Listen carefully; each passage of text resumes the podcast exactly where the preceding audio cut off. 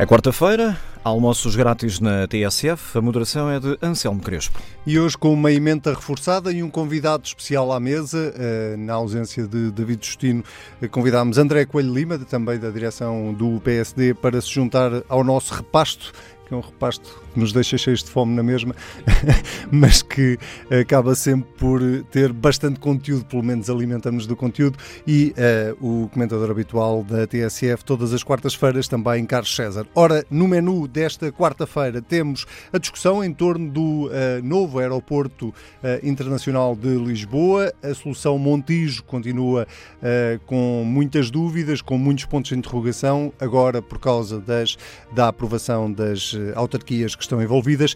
Também vamos passar pelo tema uh, que marcou o final da semana passada e que tem a ver com a votação que correu mal para dois novos conselheiros para o Tribunal Constitucional, juízes, uh, juízes para o Tribunal Constitucional e para o Presidente do Conselho Económico e Social, Carlos César, uh, André Coelho Lima. Sejam muito bem-vindos. Vou começar, como é habitual, pelo nosso convidado, pelo André Coelho Lima, e pelo tema do aeroporto. Estão a decorrer durante o dia de hoje reuniões entre o Primeiro Primeiro-Ministro, entre o Governo e uh, os autarcas uh, das câmaras que são, no fundo, uh, abrangidas, envolvidas pela construção do novo aeroporto mas aparentemente, pelo, pelo, feedback que temos até agora, não há ainda fumo branco no sentido de percebermos se as câmaras vão ou não aprovar.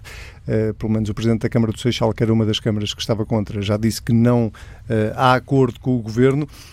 No meio disto tudo, a, a, pergunta que tem sido feita na última semana é se o PSD não podia ajudar a resolver este imbróglio e porque é que o PSD não quer ajudar a resolver este imbróglio.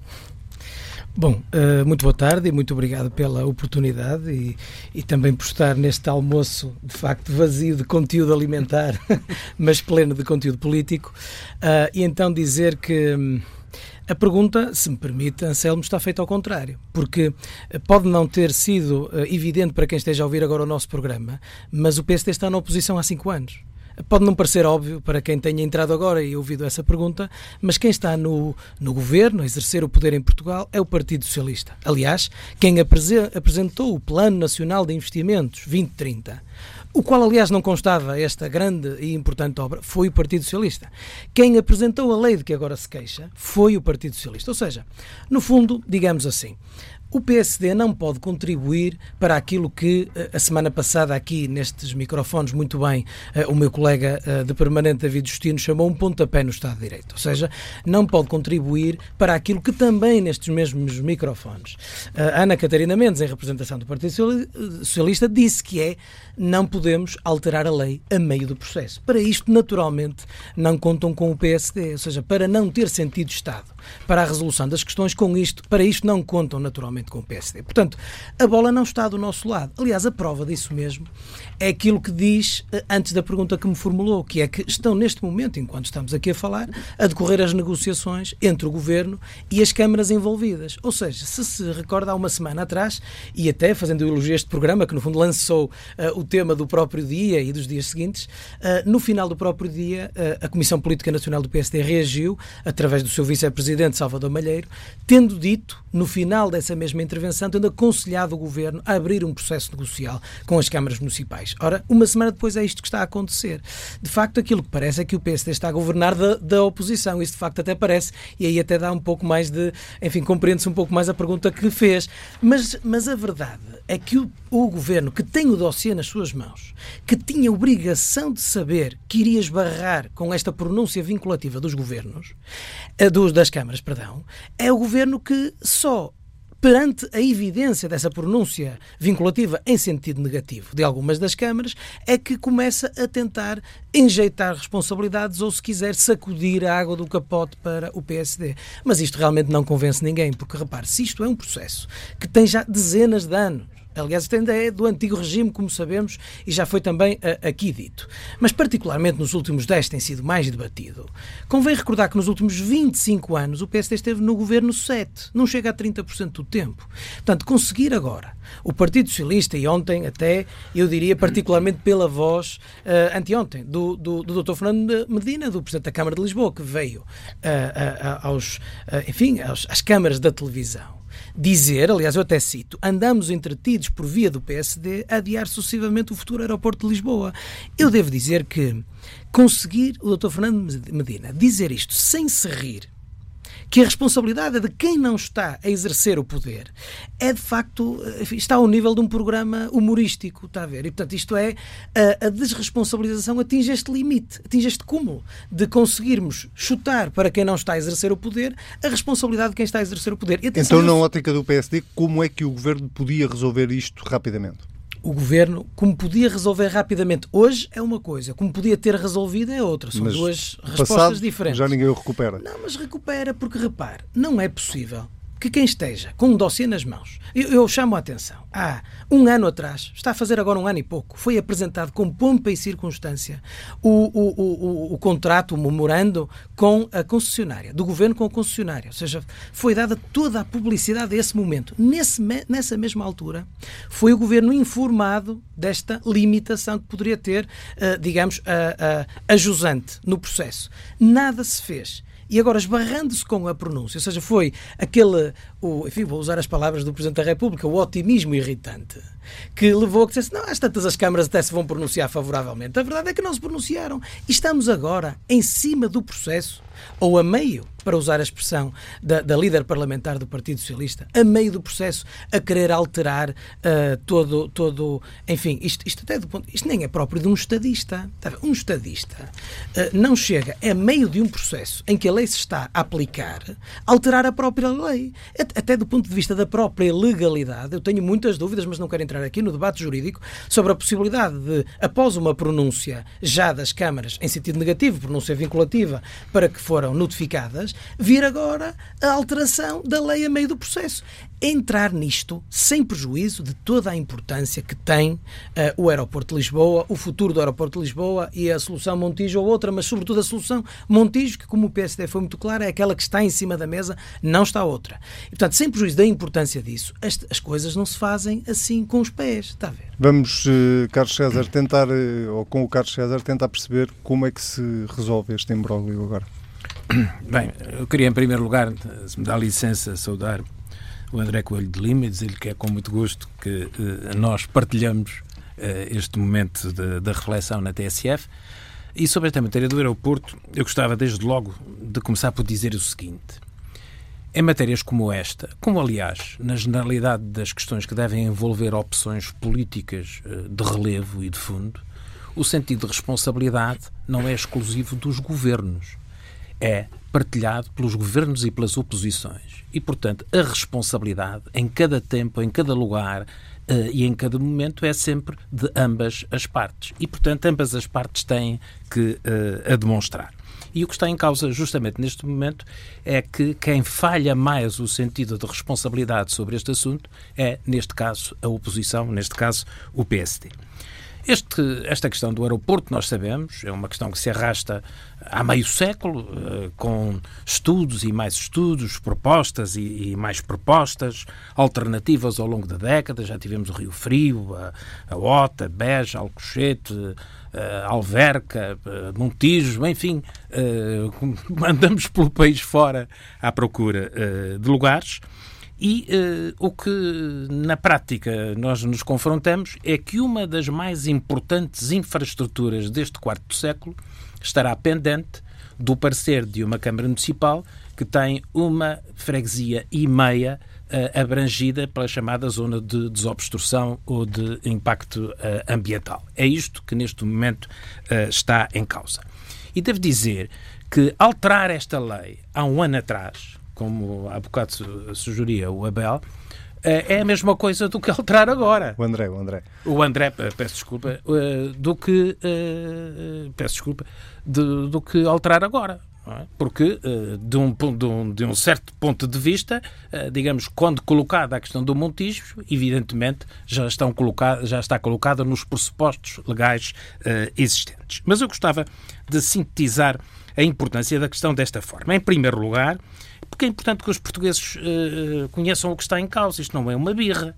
Uh, o, em primeiro lugar, o país necessita com urgência de uma infraestrutura que compense uh, o esgotamento da, da, do aeroporto da Portela E só a solução do Montijo responde com uh, urgência a essa matéria. Todas as outras soluções, designadamente Alcochete, implicam um adiamento em 10 anos, por exemplo, da, da, da sua entrada em funcionamento, o que acarreta necessariamente uh, o prolongamento de prejuízos que já os temos do ponto de vista do acolhimento de turistas, das receitas, das exportações e do emprego que está sempre associado a essas matérias. Peço, peço um desculpa. utilizador. José Sócrates discorda, diz que uh, já, a primeira, a primeira fase de Alcochete. Não, não, é só porque aí. tem a ver com isso. A primeira já, fase de Alcochete respondia da mesma Eu forma. Eu sou um utilizador frequente do aeroporto, ando mais uh, durante a semana de avião do que ando de carro uh, e sei bem o que é que representa, particularmente nos períodos uh, altos de, de, de, de, tráfego, o que representa de inconveniente a atual infraestrutura.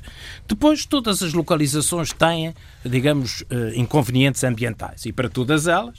Uh, são previstas medidas uh, uh, mitigadoras. Neste caso, até,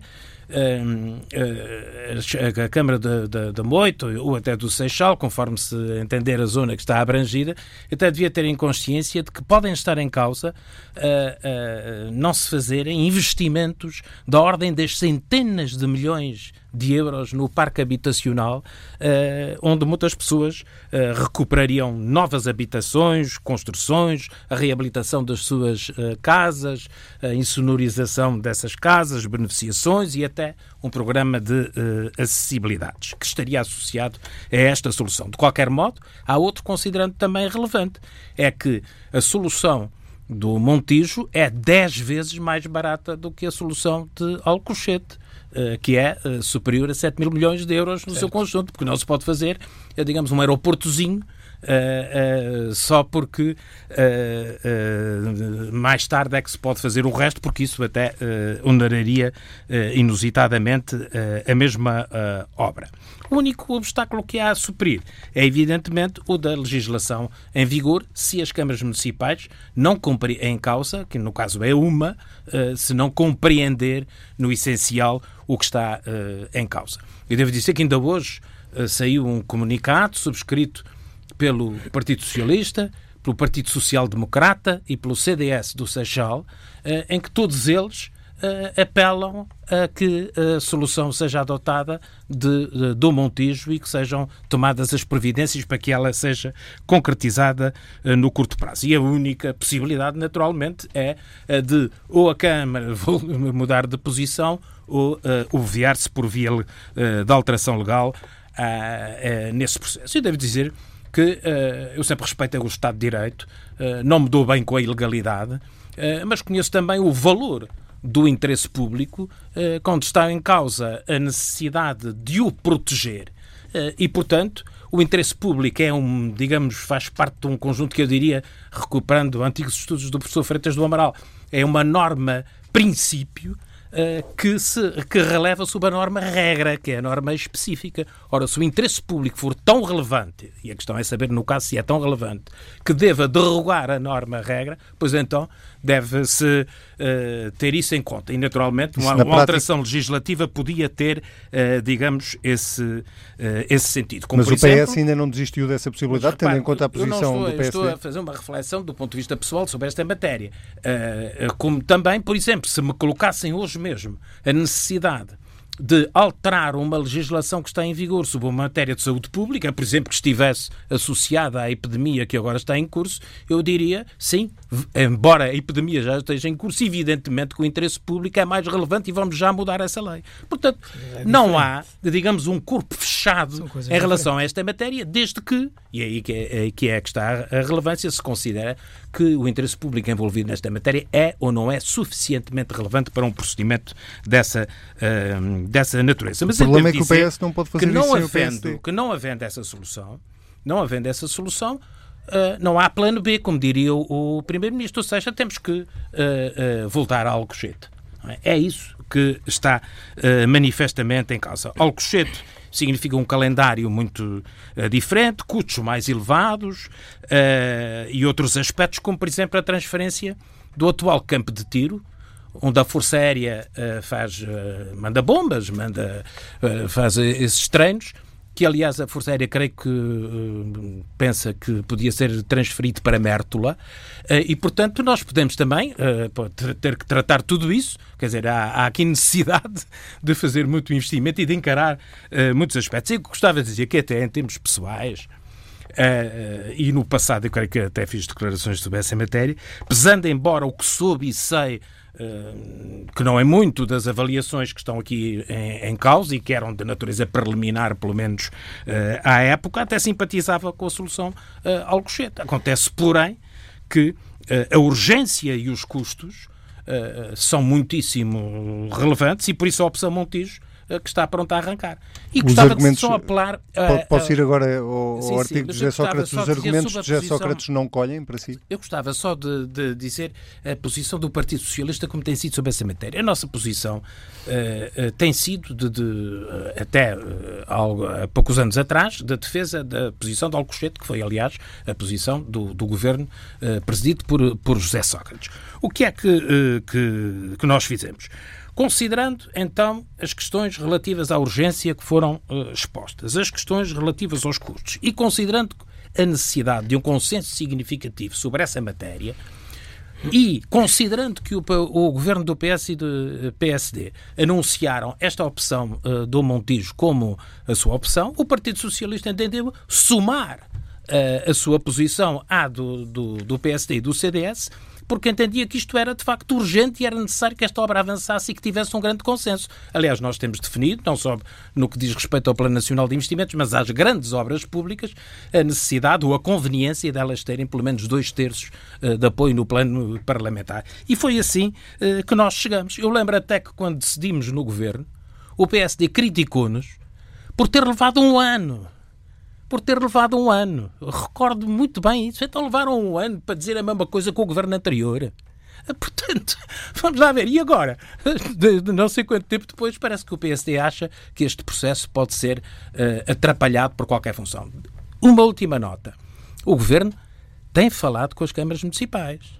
O Governo tem falar, falado aliás. com as câmaras municipais e não falou hoje. Logo no início desse mandato, eu recordo que o secretário de Estado Alberto Souto falou com estas câmaras eh, municipais. Ainda há, mais recentemente, há 15 dias, eu recordo que o, o atual ministro uh, Pedro Nuno também esteve com essas câmaras municipais. Portanto, o que se trata hoje foi de um contacto formal que, no âmbito da legislação que é aplicável, deve ser formalizado da forma como o Primeiro-Ministro está a fazer. E era e agora... a pergunta que lhe queria fazer. Uh, confia que pode haver um acordo, que o Primeiro-Ministro pode conseguir chegar a um acordo, com, sobretudo com a Câmara da Moita, que é quem Acho, está... Acho francamente difícil que isso aconteça, pelas declarações uh, que conheço, mas era bom que essas câmaras municipais ponderassem e até, uh, digamos, uh, dialogassem com os seus municípios, com os seus uh, eleitores sobre também o, outro lado destas questões, porque não há só desvantagens em ter um ruído, em ter um impacto ambiental desta ou daquela natureza, há também medidas mitigadoras que é preciso que a população conheça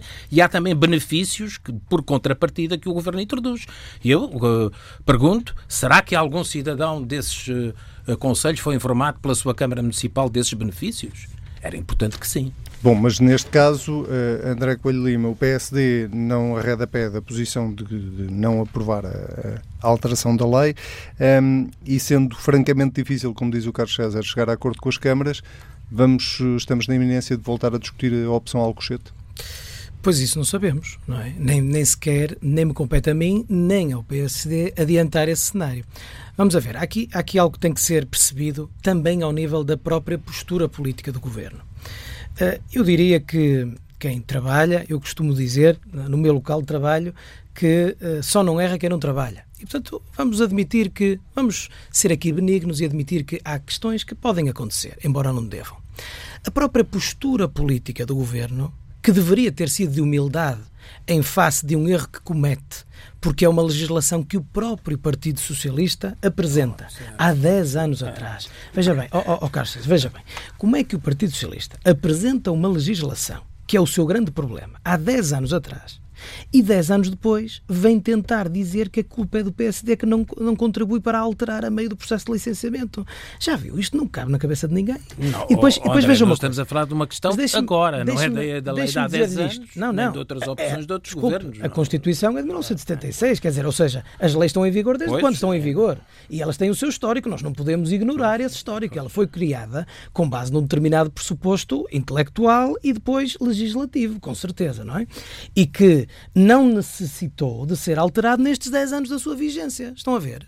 Ou seja, em 10 anos uh, da, desta- da vigência desta legislação. Mas o que sugere houve é que conforto. seja... Mas, ó André, o que sugere é o quê? Que, O ela eu seja sugiro- alterada para o que futuro. eu sugiro, Carlos César, deixe-me dizer, o que eu sugiro é o seguinte: não é possível que eh, eh, o Partido Socialista crie as situações, cause os problemas e depois tente lavar as mãos como Pilatos. Está a desculpa, Isto mas é quem criou o problema é uma Câmara Não, não, Municipal, não, é não, Partido não, Socialista. não. Ou é seja, absurdo. eh, eh, se, se tomam as decisões e fazem os erros, o mínimo que se exige é que depois tenham a humildade de os assumir. E então entrar para um processo negocial, seja com Câmara, seja com partidos da oposição, seja com o país, com a humildade necessária de dizer há aqui um problema e nós assumimos a nossa cota de, responsa- eh, cota de responsabilidade nesse problema. O que o Partido Socialista faz, aliás, no papel de Calimero, que já é habitual conhecermos ao Partido Socialista de António Costa, é a culpa não é nossa. Aliás, o refrão comum Uh, uh, uh, quer é este assunto, quer é o assunto que falaremos a seguir, é a culpa não é do PS. O PS governa quase por osmose, porque a culpa não é dele. E até, até digo aqui uma coisa curiosa, que é as câmaras que estão a causar aqui o problema em causa são do Partido Comunista Português. Partido Comunista Português com o qual o Partido Socialista teve um acordo no mandato anterior. E com o qual, aliás, acordou a própria aprovação do orçamento, deste orçamento de Estado que está neste momento em vigor. Nós hoje mesmo fomos brindados com uma declaração, eu diria grandiloquente e muito surpreendente, do, do secretário-geral do PCP, Jerónimo de Sousa, que diz eh, a opção pelo Montijo é visão pequena, ou seja, o Partido Comunista está a virar o azimute das suas intervenções tradicionais e agora está na grandiloquência dos tempos antigos. Mas enfim, esta declaração que me surpreendeu, mas que é de ontem à noite, eh, no fundo, traz à atenção o seguinte: estão a tentar encostar o PSD à parede, quando na realidade o Partido Socialista tem dentro de casa, nos seus parceiros tradicionais, a solução. Aliás, com o apoio dos seus parceiros tradicionais, alguns deles, neste caso o PCP, com incidência direta nas câmaras em causa, o Partido Socialista consegue resolver o problema. Então não foi este mesmo ministro, Pedro Nuno Santos, o próprio, que disse nunca mais vamos precisar da direita para governar? Não fui, eu, não fui eu que disse, foi Pedro Nuno Santos que disse. Claro que agora nós estamos, o grande problema também aqui nisto é assim, Pedro Nuno Santos numa semana diz não há drama nenhum se não avançar uh, o, o aeroporto. E depois a seguir, Fernando Medina vem dizer exatamente o contrário, que é um grande drama, ou seja, e vem para a televisão. Ou seja, está, o grande problema é que estamos aqui a assistir uh, a uma luta interna dentro do Partido Socialista que também está a atrapalhar esta questão, que é uma questão de grande interesse nacional. Bem, que não devia ser atrapalhada Dois por este minutinhos tipo de para, para responder a esta eu- questão eu- da, Eu só posso dizer da geringonça, que já não é uma até, geringonça. do- até, até de um ponto de vista, digamos, legal e de acordo com o contrato de concessão, era a ANA que incumbia uh, proceder a essa negociação e estes contactos para viabilizar, uh, uh, digamos, a construção do aeroporto. Com as Mas, câmaras. uh, era exatamente. Ana. Pensei Mas que era não- o PSD. Mas Pensei não, que era o mas PSD. não, não, a questão é muito simples. É assim. Uh, nós temos uma opção de, do Montijo. E aderimos a essa opção, aliás, para nos encostarmos a um consenso nacional que já vinha sufragado pelo PSD e pelo CDS. O, uh, uh, qual é a resposta a esta matéria? É, perante isso, vamos ver quais são as dificuldades que existem para que essa questão, que é a opção do Montijo, que pelos vistos é do PSD, do CDS e do PS, seja ultrapassada. O PSD deseja contribuir para que a solução que- com a qual concorda se concretize? Parece que não. Mas isso é, não é que querer não? negociar à esquerda e à direita? que não? Eh, Isso não tem Governar nada à esquerda e à direita? à esquerda e à direita. O Partido Socialista teve no, no anterior, eh, na anterior legislatura um acordo eh, escrito com diversos partidos com, com os quais concretizou e que permitiu a aprovação dos diversos orçamentos. Negociou, com, desta vez, com esses mesmos partidos, a viabilização do, do orçamento. A questão do aeroporto não tem a ver com esta matéria, como esqueceram-se. algumas matérias. Esqueceram-se. Como algum, não se esqueceram, Não, deixa de tinha esquecer. sido não, incluído. É não como no Plano Nacional de Investimentos. Eu não participo nesse jogo de habilidades retóricas. O que interessa aqui é saber se, se sobre uma matéria de relevância nacional, sobre um grande, uma grande obra pública, a maior decisão em matéria de obras públicas desde o quarto século, em que três partidos estão de acordo se arranjam ou não uma forma de a concretizar. O PSD não a deseja concretizar, ao contrário do CDS, que com Isso é sentido é de responsabilidade, que com sentido de responsabilidade se predispõe a colaborar. O PSD não deseja colaborar. Porquê? Porque tem uma estratégia que nós conhecemos. É assim, quanto mais nós complicarmos a vida ao governo, melhor, mesmo que o país seja prejudicado por isso. O PSD isso é um, uma conduta que é a todos só, os títulos só, lamentável não. e que não, certamente não beneficiará essa, futuro. Nós vamos ter que avançar. É muito rápido, mas esta, esta vamos ter que avançar, vamos ter que avançar, vamos ter que é avançar, é até porque uh, temos um outro imbróglio ainda para discutir neste almoço que tem a ver com uh, uma votação que aconteceu na passada sexta-feira de dois nomes para o Tribunal Constitucional e de uh, um nome para um Conselho Económico e Social. Eh, na verdade, também havia, foi a votos, eh, uma lista conjunta eh, para o Conselho Superior de Magistratura, que também essa foi chumbada, a lista conjunta do PS e do PSD. Ehm, vou desta vez começar por si, Carlos César, para uhum. lhe perguntar se, ainda por cima, estamos a assistir a um filme repetido, porque a votação para o Conselho Económico e Social, na altura o Carlos César era presidente da bancada e todos nos lembramos, ou eu lembro-me perfeitamente de, de, do chumbo na primeira votação e de uma conversa que ninguém conseguiu ouvir entre si o Luís Montenegro na altura, uh, quase que a perguntar pela linguagem corporal o que é que aconteceu, porque não era suposto isto ter acontecido. Isto não é. Uh, mas foi eleita à segunda. Mas foi eleita à segunda. Uh, desta vez, uh, não, o, o, a pessoa não está disponível para, para ir a uma segunda votação. Uma terceira? Uma terceira votação para um nesta segundo mandato nesta legislatura. uh, isto pode ser complicado para quem nos está a ouvir.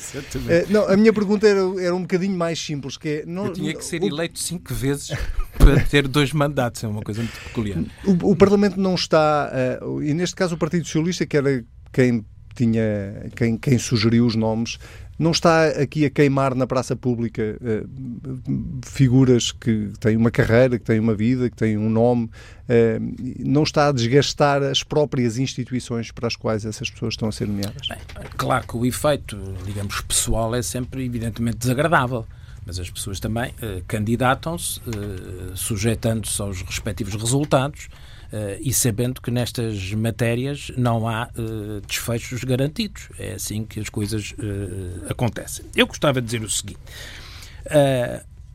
eu penso, não, não estou na Assembleia, nesta legislatura, e portanto não posso testemunhar isto de forma autêntica, mas apenas por ouvir dizer, mas a insistência na candidatura de, do Vitalino Canas, que precisava de dois terços, que precisava de dois terços, isso é importante, o que só é com, possível com o PS e o PSD, como candidatos do PSD que também para diversos órgãos vão, foram chamados ou serão chamados a, a, a escrutínio, também o mesmo acontecerá. Só se justifica essa chamada e essa apresentação de candidatura pela convicção de que o PSD apoiaria essa uh, candidatura e também que todos os deputados do Partido Socialista a apoiariam. Ora, assim parece ter sido, ou seja, como havia essa convicção, a candidatura foi, digamos, apresentada. A verdade é que o PSD não assumiu essas responsabilidades e uma parte dos deputados do Partido Socialista também não. Não foi a primeira vez que isso se passou com o PSD, mas foi a primeira vez que se passou com o Partido Socialista. Uh, no caso do Conselho Económico e Social, uh, passou-se o mesmo. Uh, e é lamentável que esta votação tenha sido feita, tanto mais que o Dr. Correia de Campos foi uma personalidade que desempenhou de forma muito honrosa para o país o cargo de Presidente do Conselho Económico e Social, apesar de ter uma condição partidária definida, nunca eh, se acantonou ou se ancorou eh, nessa posição partidária para exercer o seu mandato como exerceu, com brilho e com isenção.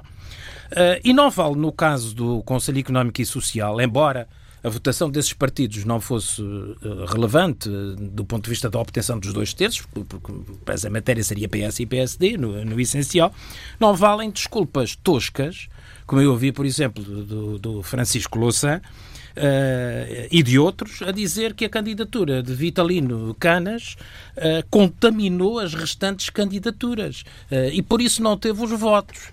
Ora, até na aldeia mais recôndita de Portugal, uh, os portugueses distinguem as votações da Assembleia de Freguesia da, para a Assembleia Municipal e para a Câmara Municipal e votam segundo o seu entendimento e na versão do Dr. Francisco Louçã só na Assembleia da República é que as pessoas ficam contaminadas com a apresentação de uma candidatura para um cargo, votando de forma diferente por causa disso no outro cargo. Bem, é uma coisa uh, sem sentido. Ou seja, uh, os partidos Uh, infelizmente não tiveram nesta matéria um comportamento uh, que, digamos, uh, seria de, de, de esperar. é verdade que a Assembleia tem a seu cargo a designação de cerca de 30 órgãos públicos, não é? que vai desde os julgados de paz até ao, ao, ao Conselho de Estado, cada um por métodos uh, diferentes, uns por designação, outros por método proporcional de onde, outros por maioria, uh, uh, digamos, simples. o que é que acontece? Os partidos terão que voltar a conversar sobre, sobre essa matéria, provavelmente com alterações de candidatos, até porque alguns destes candidatos, com certeza, podem não estar dispostos a, a nova apresentação. Mas acha e a sua opinião. julgo que é importante. Deixa-me perguntar-lhe isto, independentemente da vontade do próprio, e o independentemente é muito entre aspas, porque Sim. depende sempre da vontade do próprio Vitalino Canas querer ser candidato ou não, e ele ainda não disse que se queria ou não. Depende numa parte, que é convidado pelo Partido convidado Socialista a ser candidato nessa, nessa o altura Partido Socialista, que, sim, que não. O Partido Socialista devia uh, voltar não, a convidar. Não vou pronunciar sobre essa matéria aqui. Tenho a minha opinião, já a transmiti em, em, em, sede própria. Agora, o que é importante, e eu penso que metodologicamente isso deve ser feito, porque já foi feito no passado, é os partidos têm que conversar sobre esta matéria. E, sobretudo, têm que atuar com transparência neste domínio. É importante que, publicamente, formalmente, uh, os líderes uh, parlamentares digam qual é a posição do seu grupo parlamentar sobre as, cada uma das candidaturas.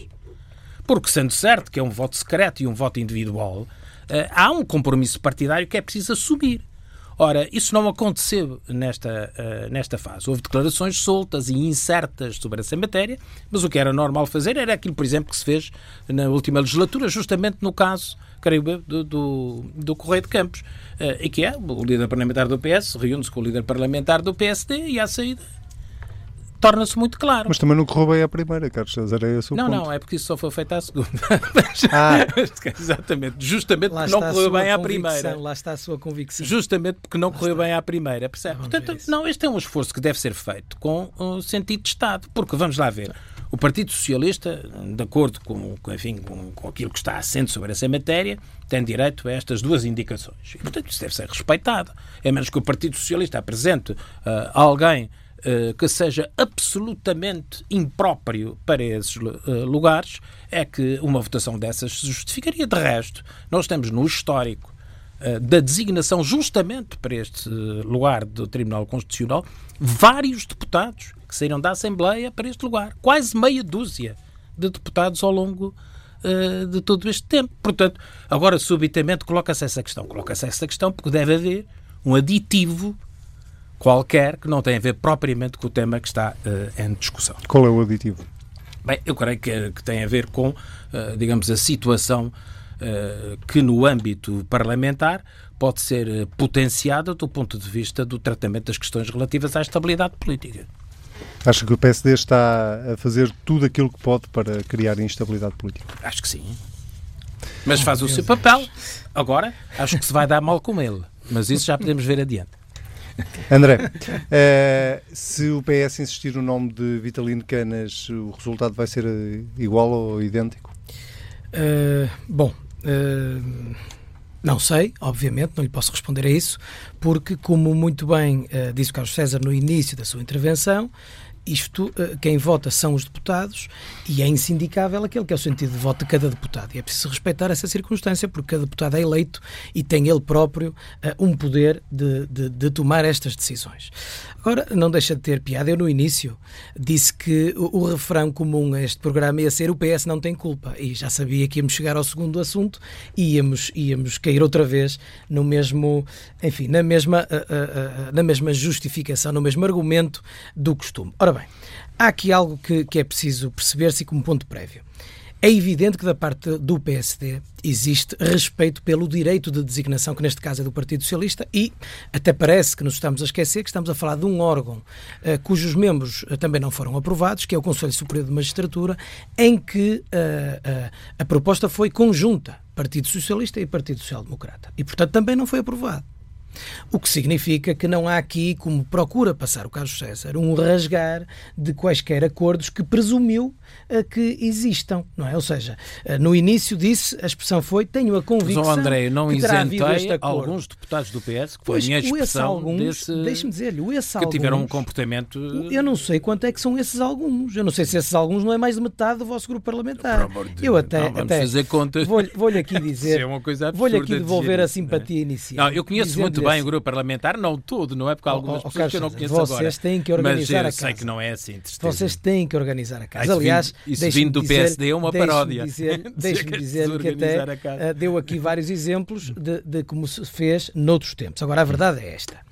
Eu, por exemplo, sei, eu não posso saber o que votou cada um dos deputados, mas sei que a esmagadora maioria, para não dizer a totalidade, dos deputados do PSD uh, aprovava e me manifestou, com quem fui falando, aprovar a lista para o Conselho Superior da Magistratura. Hum. Da mesma forma que sei que não é mesmo a esmagadora maioria, obviamente, mas que, por exemplo, há muitos deputados do PSD que votaram uh, na lista para o Tribunal Constitucional por respeito por um juiz de carreira que também estava uh, numa lista conjunta. Aliás, aquilo que diz Francisco Louçã é que a lista esteve para ser votada separadamente. E a meio do processo, aliás, uh, começou, o processo iniciou-se, a votação teve início e passada uma hora foi interrompida e voltou a ser reiniciada relativamente apenas ao Tribunal Constitucional, então com a, a, lista única, porque até aí, na primeira hora de votação, a votação estava a decorrer, ou 45 minutos, ou que seja, estava a decorrer com os dois nomes em separado. É isto que se refere com certeza Francisco Louçã quanto à contaminação. E, portanto, aqui, vamos a ver, também é, é evidente que. Ele estava a, a falar do Conselho Económico e Social. A circunstância de a circunstância e falou de, dessa de... questão, invocando a circunstância de ser uma pessoa que lhe é familiar. Isso obviamente que não faz ah. sentido. Isso obviamente que não faz sentido e, e, dizer, e dizer também aqui outra coisa. Aliás, até quero dizer que lamento Uh, o facto no Conselho Económico e Social o Dr. Correia de Campos não ter sido eleito. E digo isto com consciência daquilo que estou a dizer, precisamente porque a posição do PSD é uma posição de sentido de Estado e de sentido de responsabilidade no que a estas matérias diz respeito. Isto que seja claro. A partir daqui, aquilo que Mas, é. André, determinado... permita-me que lhe diga uma coisa. Eu estou de acordo consigo sobre essa matéria. É um voto secreto, a gente não consegue, uh, claro. digamos, uh, jurar que o, que o comportamento do coletivo é imputável a, um, a uma determinada organização. Mas, vamos lá ver, eu não conheço praticamente ninguém, ninguém, no Partido Socialista que não uh, apoiasse a candidatura do, do, do Dr. Correio de Campos. Ainda pode-me dizer, sim, em relação ao Vitalino Canas, sim, pode, eu admito, e acho que assim aconteceu, aliás, é inevitável que assim tenha acontecido. Mas eu não conheço ninguém que se oponha à candidatura do Correio de Campos. Pelo contrário, ele é uma pessoa pesada e respeitada no Partido Socialista. Aí estamos na especulação pura. Não, Porque eu posso estamos, dizer o mesmo estamos, no PSD. Mas estamos a fazer um exercício, mas estamos a fazer um exercício sério de probabilidade. Ora, como é evidente, a probabilidade máxima é de ter sido o PSD a faltar nessa Ou seja, votação. no fundo só estamos a falar do Conselho Económico Não, não, não, estou, estou-lhe a tomar é, como está... exemplo essa matéria. E sobre outra matéria ficou claro, sobre a questão do Vitalino, ficou claro, sobre a lista de Vita, em que estava o, o Dr. Vitalino Canas, ficou claro que vários deputados do Partido Socialista não votaram nessa lista. Isso ficou é de uma evidência, aliás como Aliás, ficou nem claro, matematicamente é ficou claro que vários deputados do Partido Socialista não votaram na lista conjunta para o Conselho Superior da Magistratura. Também, na tal evidência das não probabilidades, vai ter não, que concordar não tenha, não tenho a certeza que isso tenha acontecido. Por uma porque questão aí... de delicadeza, não vamos avançar não. com especulações face aos nomes aí presentes. Porque aí, Mas sabemos é... ambos aquilo que estamos a dizer. Não, porque aí, seja, não, não aqui, sei. Numa lista conjunta, sei, numa lista conjunta, a censura veio muito mais do lado do Partido Socialista é do lado do PSD. Eu acho é que, é um exercício difícil. A não eleição do Correio de Campos é eh, digamos, qualificadora do que se passou. É? é qualificadora do que se passou. Bom, uh, nós temos, para vos ser muito sincero, dois minutos uh, e ah. tínhamos ainda uh, o tema que tem marcado, infelizmente, a atualidade nas últimas semanas e que vai provavelmente também marcar de alguma forma o debate quinzenal desta tarde. Ia-vos pedir dois comentários muito breves um, a esta epidemia que está a alastrar-se um pouco por todo o mundo e que também já chegou a Portugal com uh, alguns casos confirmados, o Covid-19.